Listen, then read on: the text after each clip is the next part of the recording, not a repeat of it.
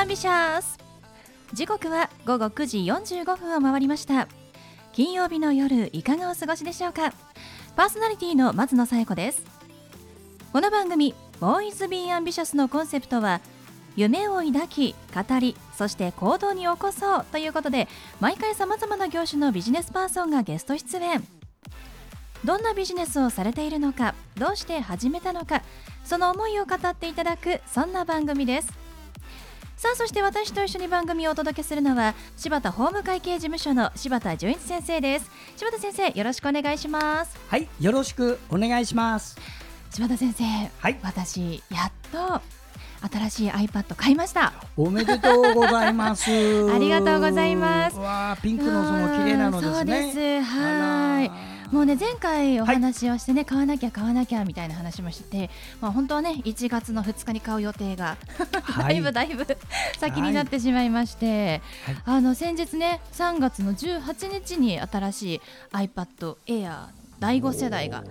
はい、発売されたんですけれども、はい、実は私あのガジェット女子って言っておきながら、はい、最近あんまり情報を仕入れてなくて、はい、何にも知らずにアップルストアに行ったら、はいまあ、在庫がないと。第4世代の在庫がないって言われて、ああそうなんですね。まあそうですよね。って言ったらでも明日新しいのが出るんですって言われて。え？って。あそうだったんですか？なんかホームページ見た時に書いてありましたけどそういうことなんですね。ということで、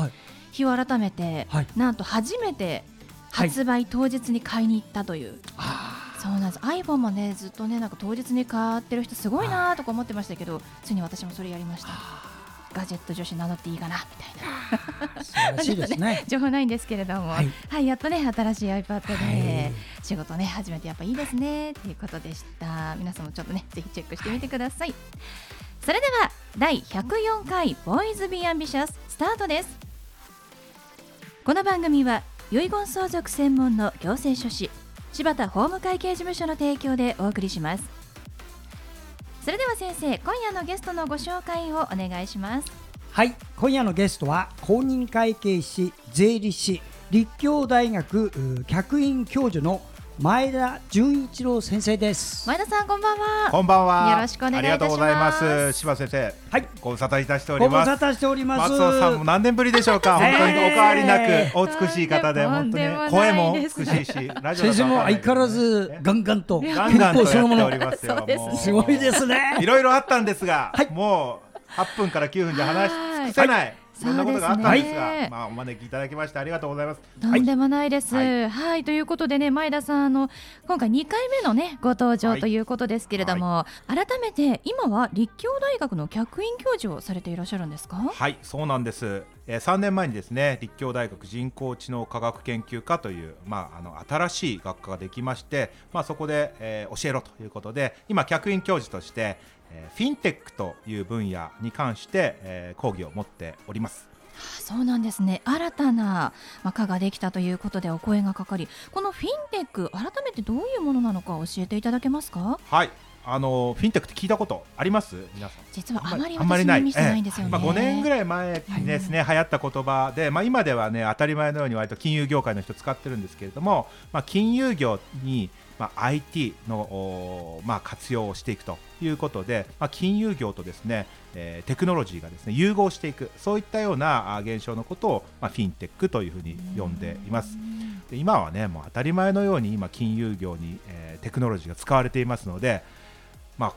私自身のテーマとしてはですねこの Beyond フィンテックの時代フィンテックをどうやって超えていくのかと、まあ、これがですね私の今のテーマになっています。そうなんですね金融業界にも、まあ、テクノロジーをということで確かに今あのーキャッシュレスの時代がね進んでますけど、そういうのも金融テクノロジーに反映されている、はい、もちろん、もちろんそうです。あの身近な存在はい、そうですね。あの、うん、決済という分野はまあ一つ、えー、フィンテックのまあ、えー、テクノロジーがですね非常に今活躍している、まあ、えー、分野の一つだと思います。そうなんですね。それを大学で立教大学で教えていらっしゃるとい。うことですが、はい、えー、前田さん2回目のご登場で前回はそのまあ公認会計士もされつつ、えー、政治家を目指してねいらっしゃったとというお話なんですけれどもちょっとそのお話も聞かせていただけますか？やっぱ話した方がいいですか？でねあの大変ない。ろんなねあの方々に応援をしていただいて、まあ、衆議院選挙2回出て、まあ、その間に都議会議員選挙も1回出てますので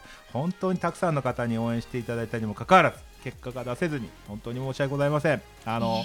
頑張ったんですけれども力及ばずということでございまして、えー、今はですね、えー、一旦、えー、政治から少し距離を置いているというような状況になります。いやでもやっぱり本当に前田さんのこう熱い思いがあの時もねラジオで語っていただきましたけれどもすごくこう理想の実現したいという思いがあったんですけども、やっぱりそれってこう選挙では伝えるのって難しいんですね難しいですね。私は前回のラジオでも多分ねあの正直に生きる人が報われる社会を作りたいんだと、まあ、こういったことをね申し上げたと思うんですけれども今でもその思いは変わらないんですがまあその思いがなかなか伝えきれてなかったっていうこともあるし、まあ、タイミング時期の問題努力不足の問題いろいろあると思うんですが、まあ、都議会議員選挙ではね、あの例の木下富美子さんに負けてしまってですねご存知ですかね？木下富美子さんってあの、ニュースでねよくねもうあの人に負けてしまってでその後テレビ局からね木下さん本当に運転してたんですかとかねあのいろんな取材を受けたりして1回だけねテレビ出たりしたんですけどまあ少しねあのいろんな思いをして、まあ、政治から少し今距離を置こうというような状況です。はい。すみません。なんか辛いねお話をしていただきましたけれども。でもやっぱりこれを励みに今の前田さんもとてもこう前向きなポジティブなあの姿勢をね感じられますので、はい、きっとあの元気をねもらえる方も多いと思うんです。そのどのようにしてその気持ちを切り替えて次の行動にこう進めるようになったんですか、まあ、政治をやってる時にも、まあ、あの先ほど言いましたけどね正直に生きる人が報われる社会を実現したいと申し上げてましたが政治は手段だというふうに私は思っていてもう政治家を目指しているという人ももちろんいたんですけれども私自身はまあ政治を通じてこの日本がねもう一度元気になってほしいなでそのために自分が何をすべきかなということを考えて逆算して、まあ、政治という分野を選んでいたのでなかなか縁がなかったからといってですね自分がやらなきゃいけないことたくさんあるというふうには思っているのでまあ、前向きというかまだまだやんなきゃいけないなという思いでですね、あの頑張ってます、まあ、柴田先生、はい、70歳も超えてらっしゃる、はい、年齢のこと言って恐縮ですが。いやいやいや。本当にお元気な、ね、方でも柴田先生みたいに頑張り続けなきゃなとこういう諸先輩方にねいろいろと教えご指導いただきながら頑張ってます。そうなんですね。でもやっぱりこうもともと持っている志の部分といいますか、はい、こうしたい日本を良くしたいっていう気持ちが、まあ、変わっていないのでそのじゃあ手段を変えようっていうなった、はい、まあ、気持ちの、ね、切り替えが本当に素晴らしい方だなと思いますけれども今も日本を良くするために、まあ、テクノロジー、まあ、フィンテックという、はい分野で、えー、よくしてくださってるんですよね。はい、そうですね、うん、このねこの分野結構ね奥が深いんですよ。もうここ8分から9分話せない。で、ね、話せないからえっと今度ね、書籍が出るので、あのー、ここで話しきれない部分をですね、ぜひ皆さん読んでいただけたらと思います。5月になると思いますが、えー、金融財政事情という出版社からですね、えー、おそらく今ね、 Beyond Fintechの時代っていう名前の書籍になろうなるかなというふうに思ってますけれども、そんなような本が出ますので、ぜひ、えー、読んでみていただけたらと思います。はいそうですね。もう私も実はあのあんまりこうねフィンテックとかその金融テクノロジーとか詳しくないのででもこれからますます来るねあのテーマだと思うのでちょっとね、はい、楽しみに読んでみたいなと思います、はい、ぜひよろしくお願いします。まあ私が書いてる本というよりはいろんなねあの講義に参加してくれたゲスト講師陣、うんすごい有名な方もねたくさんいらっしゃってそういった方が執筆して私がまあ変者になってると、まあ、こういう本ですので、えー、ぜひお読みいただけたらと思います。はいありがとうございます。では最後にね前田さんお聞きしますが、はい、前田さんの夢は何ですか？夢同じでいいですか？はい、大丈夫です。正直に生きる人が報われる社会を実現したい。そしてね日本がもう一度輝くそんな姿を見てみたい。それが夢ですでも本当にそうですよね。なんか正直にね生きているのになんか正直者が損をするみたいな言葉がねずっとこうはびこってるのが本当に理不尽だなと思いますものね。そうですね。ずるい人が得をする社会だと、ね、みんなね前を向けなくなっちゃうんでね、あの正直者が報われる社会をね実現していけば自然と日本は輝いていく。そう信じて頑張りますんでよろしくお願いします。はいありがとうございます。来月ね発売される本もぜひね皆さん楽しみにしていてください。よろしくお願いしますはいということで本日のゲストは公認会計士税理士立教大学客員教授の前田純一郎さんでした。前田さんありがとうございました。ありがとうございました。ありがとうございました。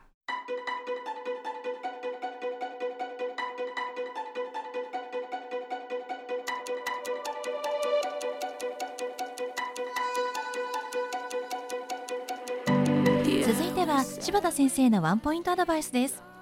では先生今日はどんなお話をしてくださるんでしょうか？はいこんばんは、えー、遺言相続専門の行政書士の柴田です。私の仕事の専門は遺言書の原案の作成を作って一緒に交渉役場に行って公正証書遺言にすることです、えー、そのためにまたお役に立てる話を今日はさせてもらいます。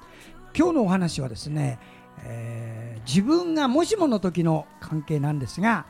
遺産分割協議というするつまり協議をするというのはあなたが遺言書を書かない場合です。あなたが遺言書を書いた場合には遺産分割協議は不要です。書いたその通りになります。それでは問題があります。次は何か。幼稚な遺言を書くとこれがトラブルのもとになる。そしてハイレベルな遺言を作ればその通り円満相続が実行される。それじゃあ幼稚な遺言というのはどういうものかということを紹介します。まず幼稚な遺言のですね典型はあの何個かありますので皆さんもしメモを取れるようだったら単語だけでもメモしてください。一つ遺留分を無視したもの。いいですか？遺留分っていう言葉を覚えておいてください。それから予備的遺言の記載のないもの。予備的遺言っていうんですよ。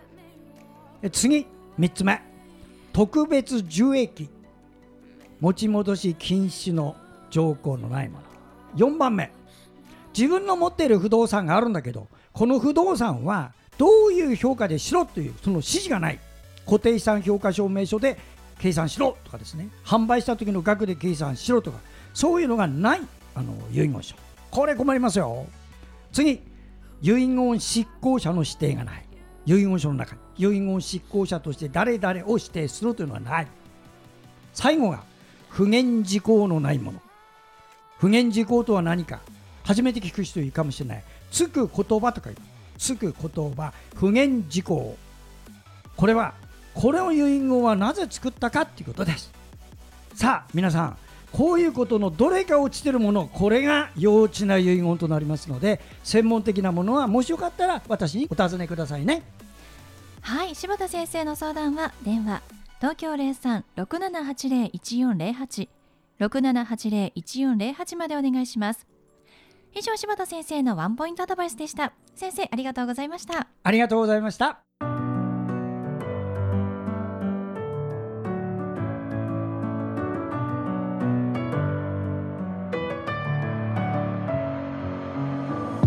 ということでお送りしてきました「ボーイズ・ビー・アンビシャス」いかがでしたでしょうか？本日のゲストは公認会計士税理士立教大学客員教授でいらっしゃる前田純一郎さんでした。2度目のご登場ということですけれども本当に変わらず熱い思いを持っていて日本を良くしたいということで日々いろんなことに取り組んで今はフィンテックということを、まあ、立教大学で教えていらっしゃる、えー、5月にですね本が出版されるということですので皆さんぜひ楽しみにしていてください。詳しくは前田純一郎と検索してホームページご覧ください。それではまた来週この時間にお会いしましょう。お相手は松野紗友子と。柴田純一でした。それではさようなら。さようなら